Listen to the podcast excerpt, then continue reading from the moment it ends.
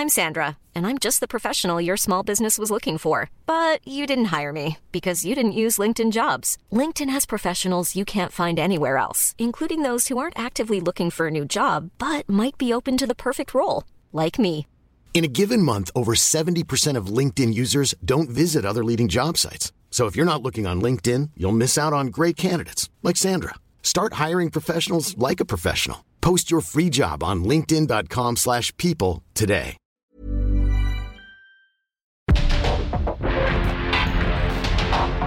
Porque el mundo actual no se entendería sin la economía, las finanzas y los negocios. Acompaña a Mario Maldonado, el columnista de negocios más joven y objetivo del periodismo financiero en su programa. Bitácora de negocios.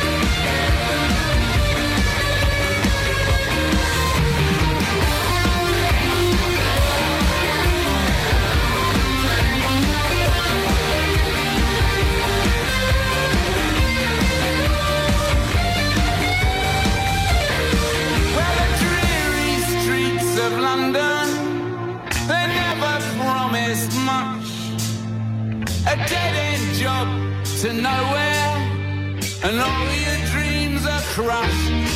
When the whole wide world's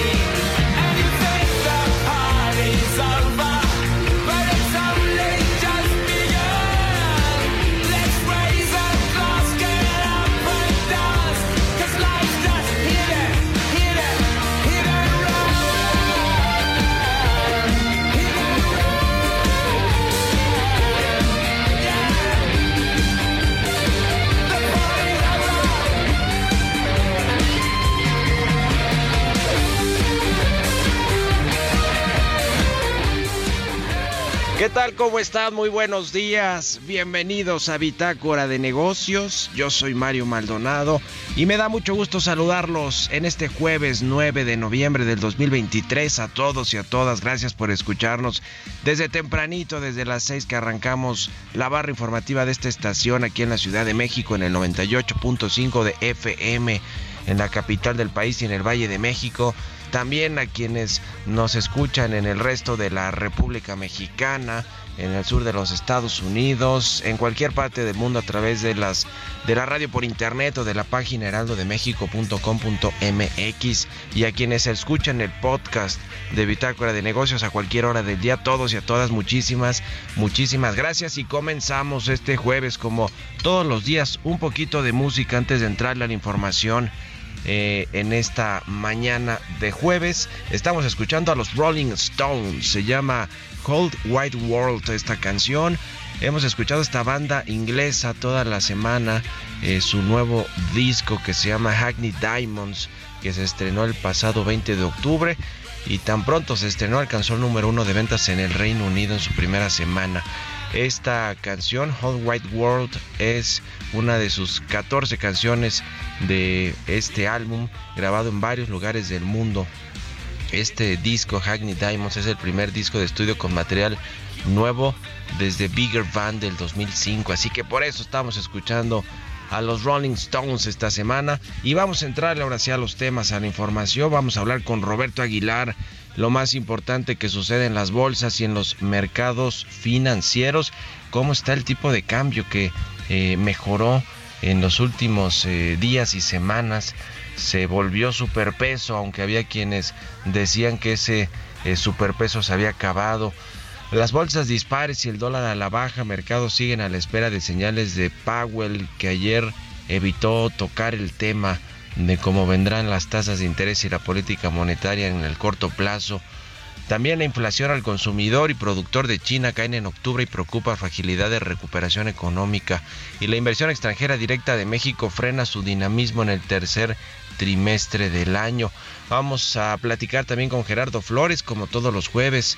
México tiene la cobertura de salud más baja de todos los países de la OCDE.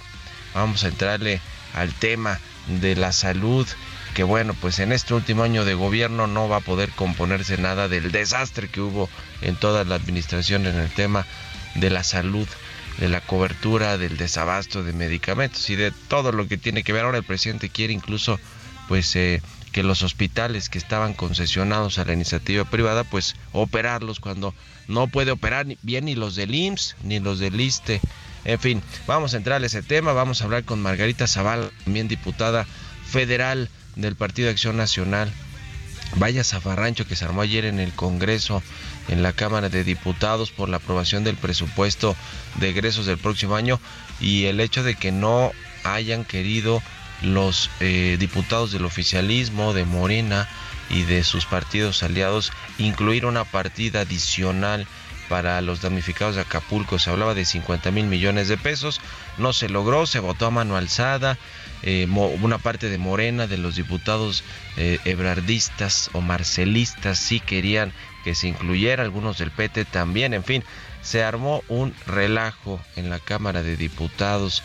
Finalmente terminaron rechazando estos recursos del FOBAPROA que, que proponía Rubén Moreira. En fin, le vamos a platicar todo lo que sucedió ayer en la Cámara de Diputados y mientras tanto estos eh, recursos de los fideicomisos del Poder Judicial de la Federación que dijo su presidenta, la presidenta de la Corte y de la Judicatura, Norma Piña, que pues estaría en su interés también de revisar qué porcentaje o cuánto de esos recursos se puede ir a los damnificados de Acapulco. Bueno, pues están en un, en un juicio, están con un amparo y no se pueden mover esos recursos, así que pues difícilmente van a poder contarlos acapulqueños y guerrerenses con esos recursos del fondo o de los fondos y fideicomisos del Poder Judicial. Vamos a hablar también con Edmond, Edmond Grieger Escudero, que es vicepresidente de la Comisión de Energía de la Cámara Internacional de Comercio de México. Urge más inversión en generación y transmisión eléctrica para que crezca la economía. Le vamos a entrar estos y otros temas hoy aquí en Bitácora de Negocios. Así que quédense con nosotros aquí hasta las 7. Vámonos al resumen de las noticias más importantes para comenzar este día con Jesús Espinosa.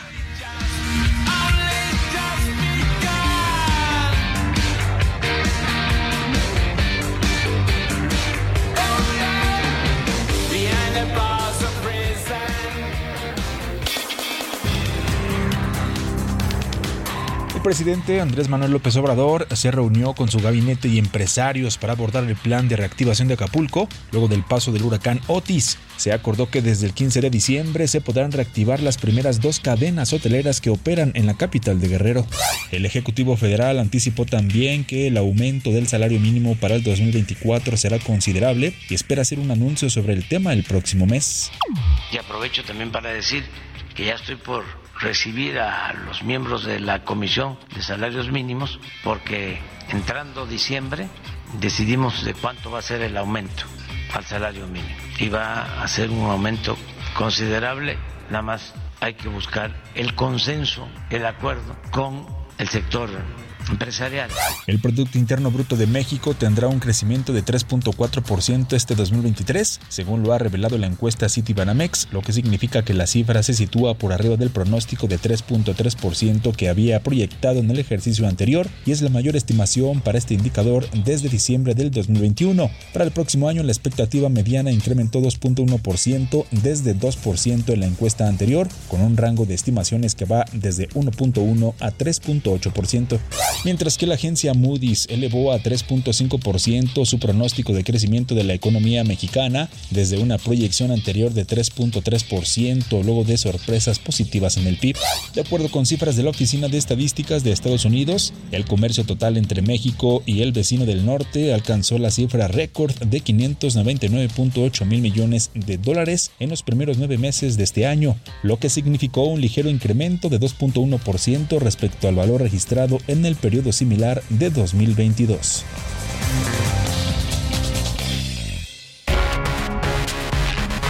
El editorial.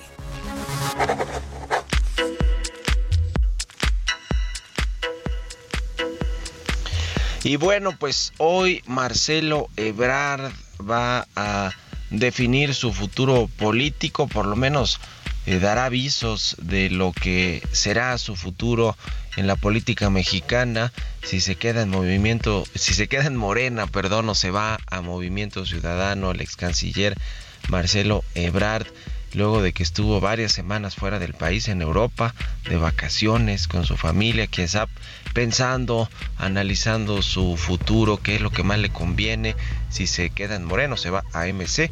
Pero todo indica que va a ser la primera opción, que se va a quedar en Morena a pesar de las resistencias que ha mostrado él y su equipo y los legisladores afines a su causa de someterse a lo que digan los liderazgos de Morena, más ahora que Claudia Sheinbaum tiene este bastón de mando. La evaluación final después de todo parece ser que eh, pues Ebrard quiere quedarse y se va se quedaría en el Senado en el partido que mantendría las mayorías legislativas el próximo sexenio, es decir, Morena, que no se iría a MC. ¿Por qué? Pues primero porque no le habrían asegurado la candidatura presidencial por parte de MC, ni tampoco escaños en el Congreso en el próximo año por parte de Movimiento Ciudadano a los suyos, a los legisladores que van, que saldrían de Morena para acompañarlo en su nueva aventura partidista si es que se fuera MC. Ayer por lo pronto sí fueron parte estos eh, diputados eh, marcelistas de este zafarrancho que ya le comentaba que hubo en la Cámara de Diputados porque ellos apro, digamos eh, aprobaban esta iniciativa de la oposición o, la impulsaban ellos mismos también su propia iniciativa de eh, destinar una parte del presupuesto federal del próximo año a los damnificados de Acapulco y resulta que pues no quisieron los de Morena ni los del PT ni las mayorías del PT eh, ni, del, ni del Partido Verde Ecologista, pero sí algunos. ¿eh? Por eso se hizo una votación a mano alzada para que no quedara registrada en los, en los tableros de las votaciones formales de la Cámara de Diputados. Así que por eso se hizo un desastre. Allí eh, pues se fueron presionando un poco más los marcelistas, que tampoco son muchos, ¿eh? no le harían gran diferencia si se salen de Morena, pero sobre todo muchos la están pensando, porque no encontrarían espacio en otro partido, eh, quizás sí de aquí a que acabe la legislatura actual, pero no en la siguiente, en la que comienza en septiembre del próximo año. Así que el cálculo de Brad parece ser que es que no le conviene romper con Morena, además de que las negociaciones, le decía, no avanzaron lo suficiente con MC para irse a ese partido. Veremos, veremos qué dice al final Marcelo Ebrard hoy en un mensaje. ¿Ustedes qué opinan? Escríbanme en x arroba Mario Mal y en la cuenta arroba Heraldo de México. Políticas públicas y macroeconómicas. Gerardo Flores ya está con nosotros como todos los jueves. Mi querido Gerardo, ¿cómo te va? Buenos días. Muy buenos días, Mario. Un saludo para ti, todos los que nos escuchan. Igualmente, gusto saludarte. la cobertura de salud en México pues no se ha podido mejorar, al revés, parece que vino a menos la cobertura y todo el sistema de salud pública en el país y es pues de las más bajas esta cobertura de los países de la OCDE. ¿Cómo ves el tema, Gerardo? Sí, mira, pues esta semana la OCDE eh, difunde un reporte en materia de salud eh, entre eh, o las políticas de salud entre sus 38 países que conforman a esta organización eh, y lamentablemente lo que muestra es que México pues está muy lejos de presumir un buen desempeño en materia de salud. Lo primero que hay que decir es que eh, por ejemplo México está hasta el final de la de la lista digamos en el ranking de los de la inversión en materia de salud por persona o per cápita, ¿no? Mientras el promedio de la OCDE es de 5 mil dólares por persona, eh, eh, y que Estados Unidos, por ejemplo, invierte en promedio 12.555 dólares por habitante. Eh, México apenas invierte 1.181 dólares por habitante. Y, luego no solo eso, sino también cómo se comporta o cómo se compone el gasto en salud. en México el esfuerzo, digamos, del gobierno representa apenas el, el 53% del gasto total lo hace el sector público, mientras que el otro 47% recae en las propias familias, ¿no? Entonces, México, digamos, está muy lejos de poder presumir algo eh, razonable, digamos, en materia de salud. Eh, eh, por ejemplo, también los mexicanos, de acuerdo a este reporte de la OCDE, solo el 72% tiene cobertura de salud pública, eh, mientras que eh, la mayoría de los países de la OCDE eh, anda eh, arriba de 80 o de incluso de 90% de cobertura, ¿no? Y el problema es que cuando nos comparamos contra países de la región, pues todavía vemos mal, ¿no? Eh, por ejemplo, mientras que te decía México tiene el 72% de cobertura de salud pública, Chile tiene 77% o Costa Rica tiene 86%. Entonces, casi, casi que el presidente cuando eh, hace sus apuestas de que México tendrá un sistema de salud mejor que el de Dinamarca, casi que tendría que voltear a ver más bien a Costa Rica y, compararnos cómo vamos con respecto a Costa Rica en lugar de estar insistiendo en el, tema de Dinamarca, ¿no? Eh, lo que nos dice la OGRE en resumen es que eh, pues los desafíos en materia de salud en México todavía son enormes eh, y pues todo indica que a meses de que acabe la administración del presidente López Obrador, pues el sector salud será una de las asignaturas eh, más importantes en las que creo que el avance será mínimo o incluso como decías tú, eh, donde pues lamentablemente como consecuencia de la pandemia que padecimos, no solo México, sino buena parte del mundo, pero en el caso de México parece que sí, eh, pues trastocó al sistema de salud y, y, parece que es uno de los temas en los que el presidente dejará una asignatura pendiente muy importante, ¿no? Prefirió invertir en infraestructura de, de, de obras públicas eh, que invertir en capital humano, ¿no? Lo digo por el gasto también en materia educativa y en este caso la parte de salud, que son dos áreas fundamentales para que los mexicanos puedan estar eh, en condiciones de aprovechar mejor las oportunidades. En este caso vemos que en materia de salud, por lo menos, eh, las, el reto es enorme, ¿no? Sí, prefirió traer a los médicos cubanos que contratar a los mexicanos y también pues cambió completamente eh, el INSABI que nunca funcionó, lo metió al IMSS Bienestar, cambió todo ese proceso de cómo se hacen las adquisiciones de los medicamentos, en fin, nada le salió bien en ese rubro de la salud pública al presidente observador y la verdad es que para mal porque además cayó la pandemia del COVID-19 y eso todavía eh, pues hizo peor el, eh, desempeño o, mostró, evidenció el mal desempeño en el sector salud que, que, tiene este gobierno. Bueno, pues muchas gracias mi querido Gerardo, un abrazo y muy buenos días. Muy buenos días, Mario, un abrazo igualmente. Que estés muy bien, hasta luego. Es Gerardo Flores, síganlo en, la, en su cuenta de X, Gerardo Flores R. Vamos a otro tema. Economía y mercados. Roberto Aguilar ya está con nosotros como todas las mañanas y salió la inflación de octubre 4.26% la inflación anual según el INEGI, mi querido Robert. ¿Qué tal, Mario? Me da mucho gusto saludarte a ti y a todos nuestros amigos. Sí, en efecto, 4.26%, noveno mes consecutivo de baja de la inflación en México. Se esperaba eh, un 4.28, está prácticamente en línea con lo que esperaba el mercado, pero aguas porque la inflación subyacente en términos anuales está en 5.5%. ¿Qué fue lo que subió rápidamente la electricidad por el fin de los subsidios que se dan a ciertas poblaciones que sufren de altas eh, temperaturas, el gas LP, el azúcar, la vivienda propia y el transporte aéreo. Bajó por el otro lado el jitomate, pollo, cebolla, naranja y aguacate. También te comento ya en el plano internacional que los mercados se quedaron a la espera del discurso de Jerome Powell, que podría ayudar a definir el futuro de la política monetaria en Estados Unidos, pero el presidente de la Reserva Federal tendrá hoy una o nueva oportunidad, va a tener otra intervención pública y se espera que ahora sí incluya comentarios sobre la economía, en tanto las bolsas dispares, el dólar se recuperaba y la sensación de que el ciclo de alza de tasas en el mundo continúa continuaría, pues se sigue fortaleciendo. También se dio a conocer la inflación al productor y al consumidor en China, que cayeron en octubre y lo más interesante es la lectura que le da el mercado, porque esto apuntaría a una demanda todavía frágil en esta, la segunda economía más importante del planeta, que está luchando pues por justamente restablecer su dinamismo. También te comento que SoftBank, este gran inversionista japonés, registró pérdidas trimestrales de 5.200 millones de dólares en su cuarto trimestre. Esto fue el, el, cuarto trimestre, perdón, consecutivo en números rojos. Y bueno, y esto fue afectado justamente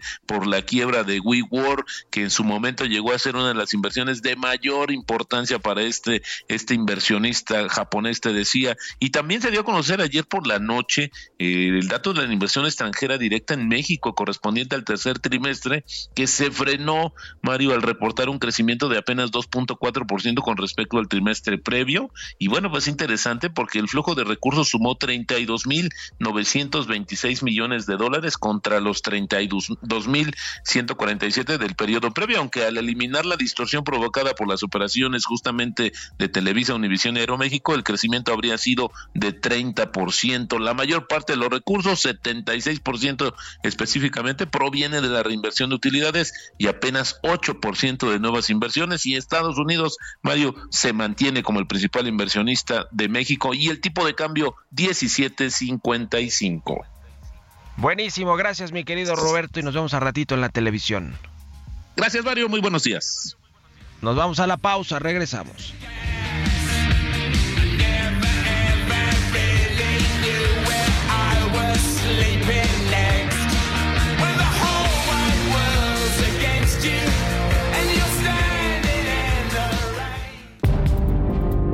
Estamos de vuelta en Bitácora de Negocios con Mario Maldonado.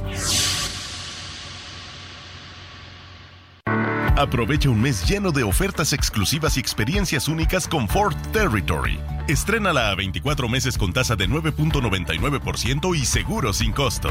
Visita a tu distribuidor Ford más cercano. Consulta términos y condiciones en Ford.mx, vigencia del 1 al 30 de noviembre de 2023.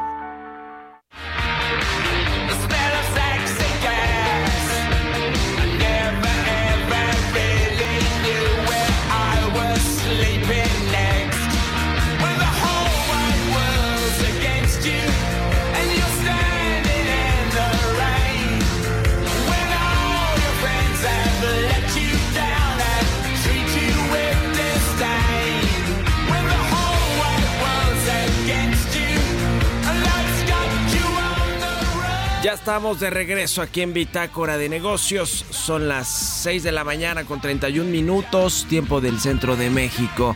Y regresamos con un poquito de música antes de irnos con la información en esta segunda mitad del programa. Estamos escuchando a The Rolling Stones. Esta canción se llama Hot White World. Es de su nuevo álbum de su nuevo disco Hackney Diamonds que estrenaron el pasado 20 de octubre y alcanzó el número uno en ventas en el Reino Unido en su primera semana. Todo un éxito y bueno, en el mundo, en todos los rankings ya están en los primeros lugares estos de The Rolling Stones. Este álbum es de 12 canciones, lo grabaron en varios lugares del mundo. Es el primer disco de estudio con material nuevo desde 2005, desde aquel llamado Bigger Fang de los Rolling Stones. Bueno, por eso estamos escuchándolos toda esta semana. Y vámonos con esto al segundo resumen de noticias con Jesús Espinosa.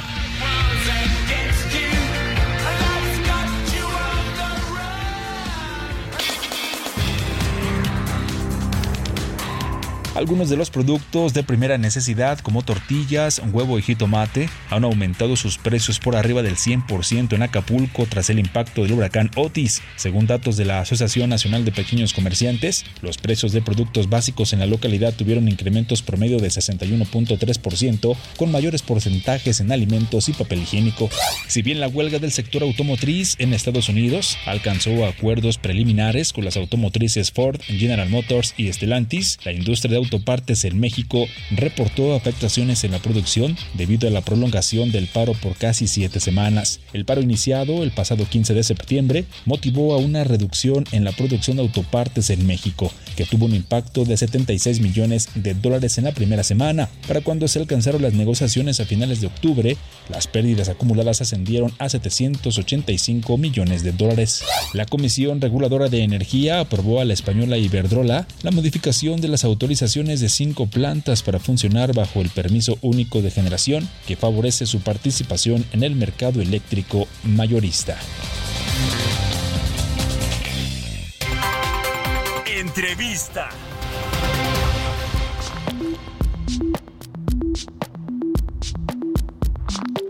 Bueno, pues ya le plat Hiring for your small business? If you're not looking for professionals on LinkedIn, you're looking in the wrong place. That's like looking for your car keys in a fish tank. LinkedIn helps you hire professionals you can't find anywhere else, even those who aren't actively searching for a new job but might be open to the perfect role. In a given month, over 70% of LinkedIn users don't even visit other leading job sites. So start looking in the right place. With LinkedIn, you can hire professionals like a professional. Post your free job on linkedin.com/people slash people today. Sobre todo este zafarrancho que se armó ayer en la Cámara de Diputados por el tema del presupuesto 2024, pero sobre todo por eh, que no se etiquetó eh, un eh, presupuesto para los damnificados de Acapulco y de las zonas aledañas de Guerrero que fueron afectadas por el paso del huracán Otis.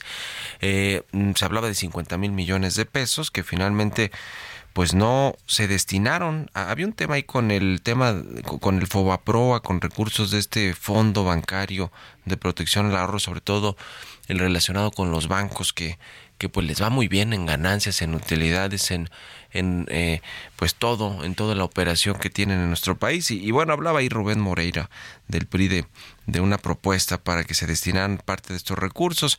Quién sabe si sí existen o no, pero lo cierto es que Morena y sus partidos aliados no quieren no quisieron cambiarle ni una coma al presupuesto y no quisieron pues darle una partida especial, esa es la realidad del presupuesto de egresos que es multimillonario, que es histórico de más de 9 billones de pesos, no quisieron eh, sacar alguna reserva de 50 mil millones para Acapulco. Bueno, vamos a platicar de todo esto con Margarita Zavala, ella es diputada federal del Partido de Acción Nacional y vienen saliendo prácticamente de toda la sesión, ¿verdad? Eh, Margarita, ¿cómo estás? Buenos días.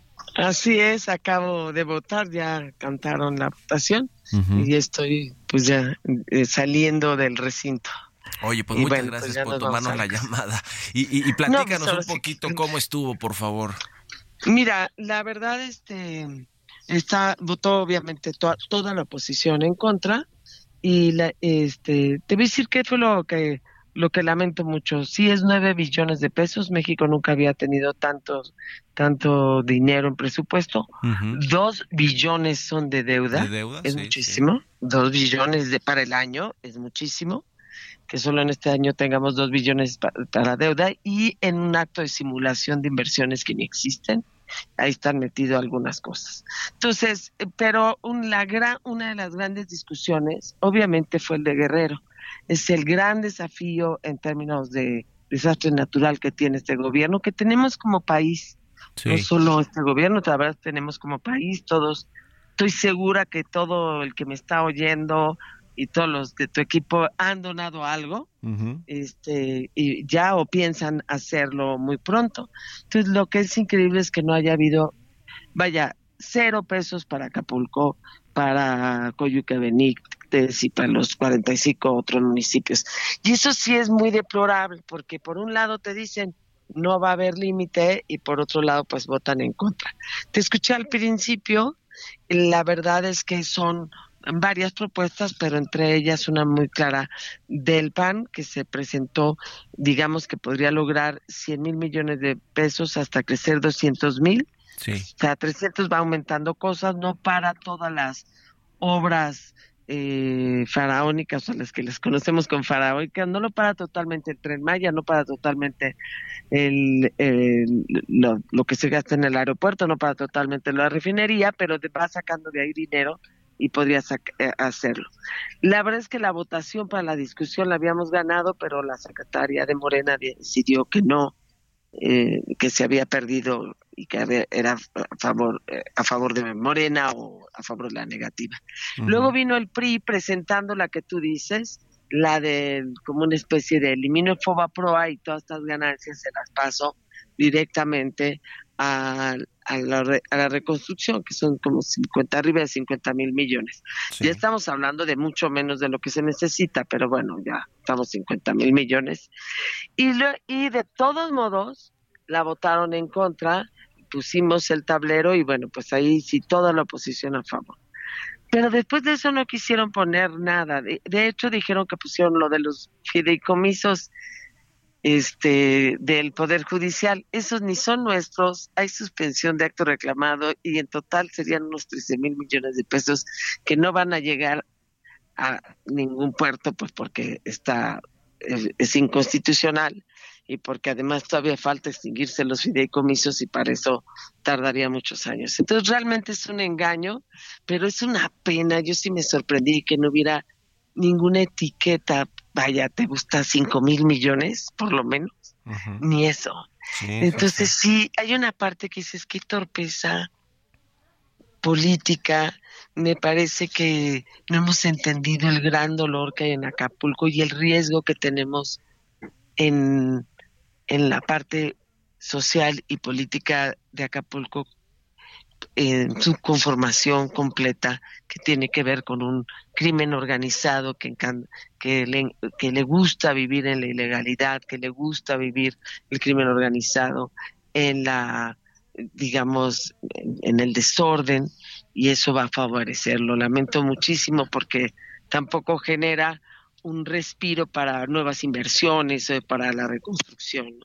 Sí, Entonces, sí, bueno, yo creo que de todos modos es un reto de todos y tenemos que salir adelante y el guerrero tiene que salir adelante. Ujú, No, no, por lo pronto no va a haber recursos. Ahora, ¿cómo estuvo lo de la votación? Eh, porque eh, no se hizo con el tablero, se hizo a mano alzada y fue ahí justo cuando se armó eh, el, el- el problema Ah, eh, en, los- en- en- en la Cámara. ¿Cómo estuvo eso, Margarita? Sí, te lo explico, Mario. Voy a explicar con una votación, basta, voy a explicar más bien la, digamos, la de Moreira, Sí. este, porque se pasa lo mismo, ca- casi lo mismo que la de que presentó el coordinador del PAN, Jorge Romero. Resulta que toman, cuando haces una propuesta, la se levanta, se, se pide, se solicita al pleno si quiere discutirla. Si aprueba su discusión, entra a la discusión para luego aprobarla. ¿Sí? Aprobarla o, rechazarla.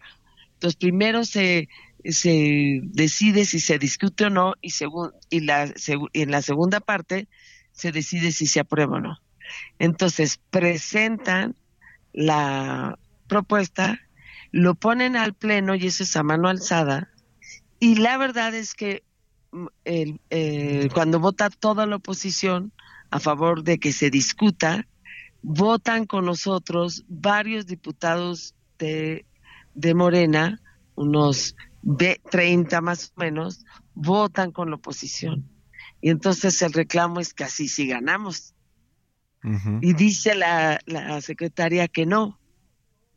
Y entonces vuelven a pedir la vota, este, eh, eh, ya como no duda, la presidenta de la Cámara lo que hace es decir, ya se votó y yo ya no lo vuelvo a poner a, tablero, como lo pide un coordinador que creo que teníamos todo el derecho como coordina, el coordinador de pedir la votación en tablero. ¿Por qué en tablero? Pues porque eso hace nominal la votación, despeja toda duda y también pues uno pues a ver si la presión de aparecer con tu voto en contra podría hacer que la pensaras y votaras a favor, ¿no? Y entonces no lo hacen, lo presenta otra vez el PRI. La secretaria, hay tres secretarias, y la secretaria que canta la votación ya es una persona, una diputada que no trae instrucción de Morena. Y entonces, claro que dice, pues a favor de la discusión, y luego ya se pone, deciden que no, que hay duda, y ya se pone a votación y por eso pues se pierde, pero nominalmente. Después, durante todo el siguiente transcurso, pues de todos modos se sigue hablando de propuestas eh, para Guerrero y de todos modos la van votando en contra, ¿no?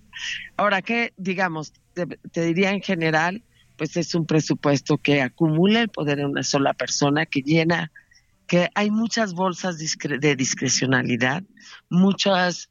Eh, vaya, obras sobreestimadas para gastarse este año y entonces generan unos excedentes que permitan manejarlos discrecionalmente.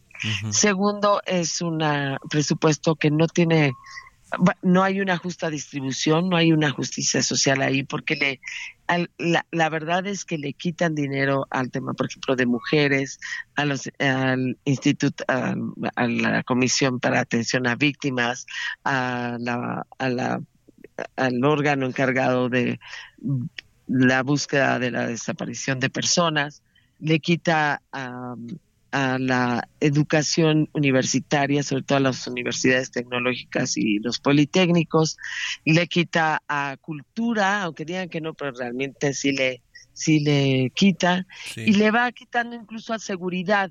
De repente ustedes van a ver que defensa tuvo mucho, y no, por lo que pasa es que en defensa está el tren Maya, está la aerolínea, está el aeropuerto. Y entonces, y están los aeropuertos, Toluca, el de la el del AIFA y este y el de, Tulum. Entonces se ve mucho dinero, pero nada para el fortalecimiento de la institución misma, ni para capacitación, ni para controles de confianza. Entonces, la en realidad en seguridad le quitaste. Entonces, así están muchos rubros y salud es una pena. El Instituto de Cancerología, el Instituto de Cardiología, el Instituto de Perinatología, el Instituto de Pediatría, tiene, de Pediatría tienen menos dinero y pues por supuesto que lo íbamos a votar en contra y por si fuera poco, pues es un presupuesto vengativo porque se va contra los órganos autónomos y contra el Poder Judicial y el INE. Y el INE y el Tribunal Electoral en día, en año electoral, pues ¿cómo le quitas? Sí. Y pues, entonces, y en el Poder Judicial también. Entonces, por supuesto que no había manera de votarlo a favor.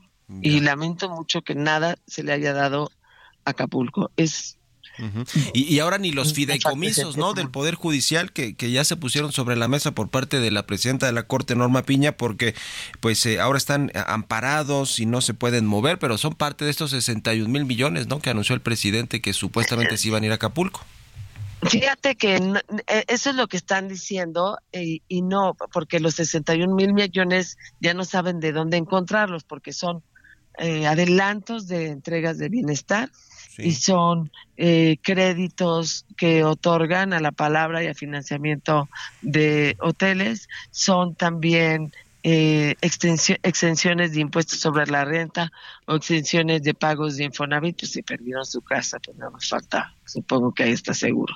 Este, eh, exenciones, por ejemplo, de, de la Comisión Federal de Electricidad, que es cierto que han hecho un gran trabajo, yo creo, este, lo que pasa es que ya CFE la han desmantelado en términos de dinero bastante y el hecho es que todavía no hay del todo luz.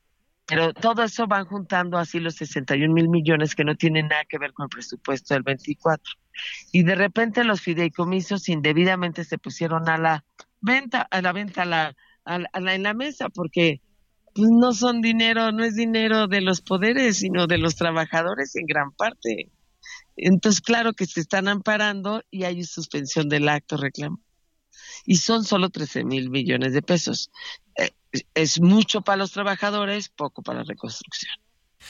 Pues qué asunto, qué asunto. Te agradezco mucho estos minutos, Margarita. Estamos en, contacto, si nos permites, y, y, muchas gracias por estos. Por claro, estos cualquier cosa a sus órdenes. Que estés muy bueno, bien. Hasta luego, Hasta luego. Saludos Es- a la auditoría. Gracias, es Margarita Zavala, diputada federal del Partido Acción Nacional. Y bueno, pues todo este tema que surgió ayer en el Congreso, en la Cámara de Diputados, con el presupuesto del próximo año y pues la, la resistencia, déjeme ponerlo así, de Morena y de sus aliados de otorgar recursos para los damnificados, recursos presupuestarios para los damnificados, a pesar de que es un presupuesto histórico el, de, el del próximo año, con todo y la deuda de dos billones de pesos en la que va a incurrir el gobierno para financiar parte de ese gasto público. En fin, 6 con 47, vamos a otra cosa.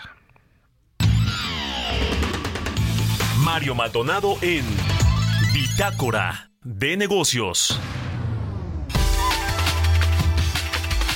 Vamos a platicar ahora con Edmond Grigwer Escudero. Él es vicepresidente de la Comisión de Energía de la International Chamber of Commerce de México, la Cámara Internacional de Comercio. ¿Cómo estás, Edmond? Buenos días. ¿Qué tal? Muy buenos días, Mario. Muy bien, muchas gracias. Buenos días a ti y a tu auditorio. Gusto saludarte y gracias a ti por estos minutos. El tema energético en México con esta contrarreforma que hizo el gobierno actual desde el inicio del, de la administración, del sexenio, pues ha hecho que México se rezague en infraestructura eléctrica, que urge eh, pues para que la inversión privada llegue, para que el nearshoring realmente sea una realidad y llegue con toda su fuerza esa inversión que está saliendo de otros países. ¿Cómo ¿Cómo ven ustedes allí en, en la Cámara Internacional de Comercio todo el tema de la generación, transmisión eléctrica y la inversión que se requiere para que, para que crezca no solo este sector, sino toda la economía mexicana? Claro que sí, Mario, pues eh, te comento que en la Cámara Internacional de Comercio pues hemos estado dando seguimiento en los últimos años cómo, cómo ha ido eh, desarrollándose la inversión en infraestructura, en energía eléctrica. Desafortunadamente los números no son muy alentadores. Eh, hay un rezago muy importante en infraestructura eléctrica y es urgente atenderlo. Y este rezago es un rezago histórico que sí hemos visto que en esta reciente administración no ha sido una prioridad.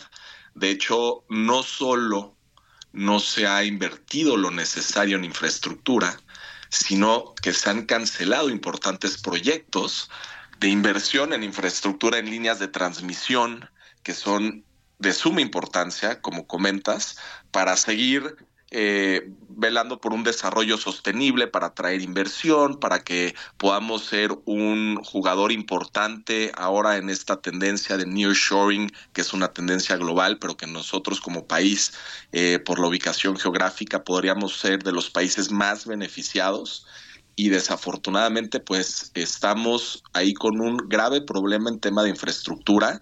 De hecho, uno de los proyectos importantes que se habían eh, convocado mediante licitaciones públicas en administraciones pasadas y que continúa en esta administración fueron cancelados en 2019.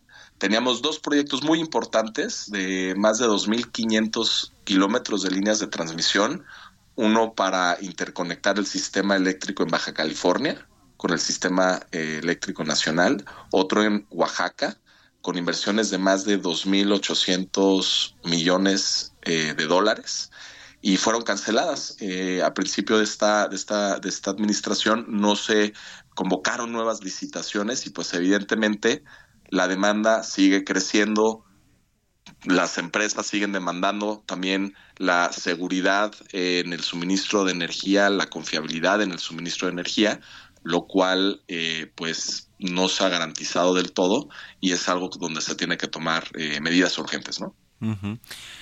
El problema es que esta inversión tienen que hacerla en conjunto pública y privada, ¿no? De la CFE, que, tiene sus propios planes de inversión y su propia política, que es la que rige en buena medida el sector junto con la que tiene la Secretaría de Energía, pero también tiene que ver con los privados, pero si no les permiten a los privados en términos legales y de reglamentación que lo hagan, pues entonces ahí está el cuello de botella, ahí está el problema para, pues para el sector. Así es. De hecho, eh, estructuras que funcionaban de maravilla, Mario, que eran las asociaciones público-privadas, se dejaron de impulsar en esta administración, pero eran eh, esquemas muy, muy beneficiosos para el gobierno para desarrollar importantes proyectos de infraestructura mediante el cual el privado financiaba la obra. Entonces, tú tenías proyectos que eran eh, de, inversiones fuertes, pero podías involucrar a la iniciativa privada mediante estas APPs, donde el gobierno presta este el servicio público necesario, las construcciones de infraestructura necesaria, pero la iniciativa privada se involucra con el financiamiento y construcción de los proyectos. Desafortunadamente no los hemos visto y son más que necesarios ahora que tenemos que redoblar el paso para construir eh, al menos 58.900 kilómetros de líneas de transmisión que son las necesarias para poder atender también este crecimiento que estamos viendo del 2.4 anual en el PIB y la demanda que vamos a estar teniendo de infraestructura para atender las necesidades de todas las empresas que, que quieren apostar por México, que vienen a instalarse a México y pues necesitamos ser creativos y necesitamos ser proactivos para impulsar eh, pues los proyectos necesarios con la participación del sector privado, del sector público, de la sociedad para poder atender esta gran necesidad. Algo en el presupuesto del próximo año que esté eh, enfocado al tema de la infraestructura de generación y transmisión eléctrica que ustedes hayan detectado en un minutito, por favor, Edmond. Sí, pues desafortunadamente no son los números que, que, necesitamos ver para atender esta, esta demanda. Eh, hemos visto en el presupuesto que se está prestando atención a otros, a otros sectores que va dirigido también a Pemex y a otras, este, a otros proyectos de infraestructura y no necesariamente en transmisión y distribución y, necesitamos que se dedique más eh, inversión en este y presupuesto en este rubro. Eh, ahí sí eh, va, a necesitar de la participación de la iniciativa privada porque no hay presupuesto suficiente dedicado o etiquetado para este rubro. Bueno, pues el presidente y la CFE están más ocupados en comprarle la infraestructura Iberdrola a través de una operación financiera, de un esquema financiero medio raro que al parecer no lo tienen completamente amarrado pero bueno, pues esas son las prioridades que tiene el gobierno de ir en lugar de permitiendo el acceso de los privados para que ayuden a aumentar la infraestructura, la capacidad de eléctrica en México, pues están queriendo adquirir sus plantas para operarlas o maloperarlas en el gobierno. Pero bueno, ese es mi comentario. Muchas gracias Edmond Grigor Escudero, vicepresidente de la Cámara de la Comisión de Energía de la Cámara Internacional de Comercio de México por estos minutos y estamos en contacto. Muy buenos días. Muy buenos días, Mario. Muchas gracias. Hasta, luego. Hasta luego, que estés muy bien. Con esto nos despedimos. Gracias a todos y a todas ustedes por habernos acompañado este jueves aquí en Bitácora de Negocios. Se quedan en estas frecuencias de El Heraldo Radio con Sergio Sarmiento y Lupita Juárez. Nosotros nos vamos a la televisión, al canal 8 de la televisión abierta a las noticias de la mañana. Y nos escuchamos aquí mañana tempranito a las 6. Muy buenos días.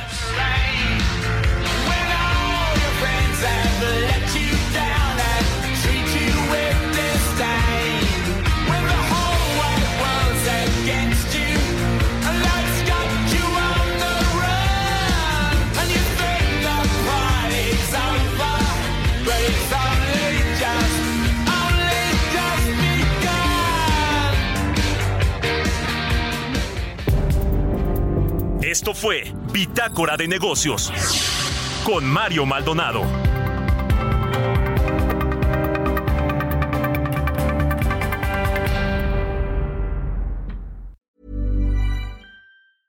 Mom deserves the best, and there's no better place to shop for Mother's Day than Whole Foods Market. They're your destination for unbeatable savings, from premium gifts to show-stopping flowers and irresistible desserts. Start by saving 33% with Prime on all body care and candles. Then get a 15-stem bunch of tulips for just $9.99 each with Prime. Round out Mom's menu with festive rosé, irresistible berry chantilly cake, and more special treats. Come celebrate Mother's Day at Whole Foods Market.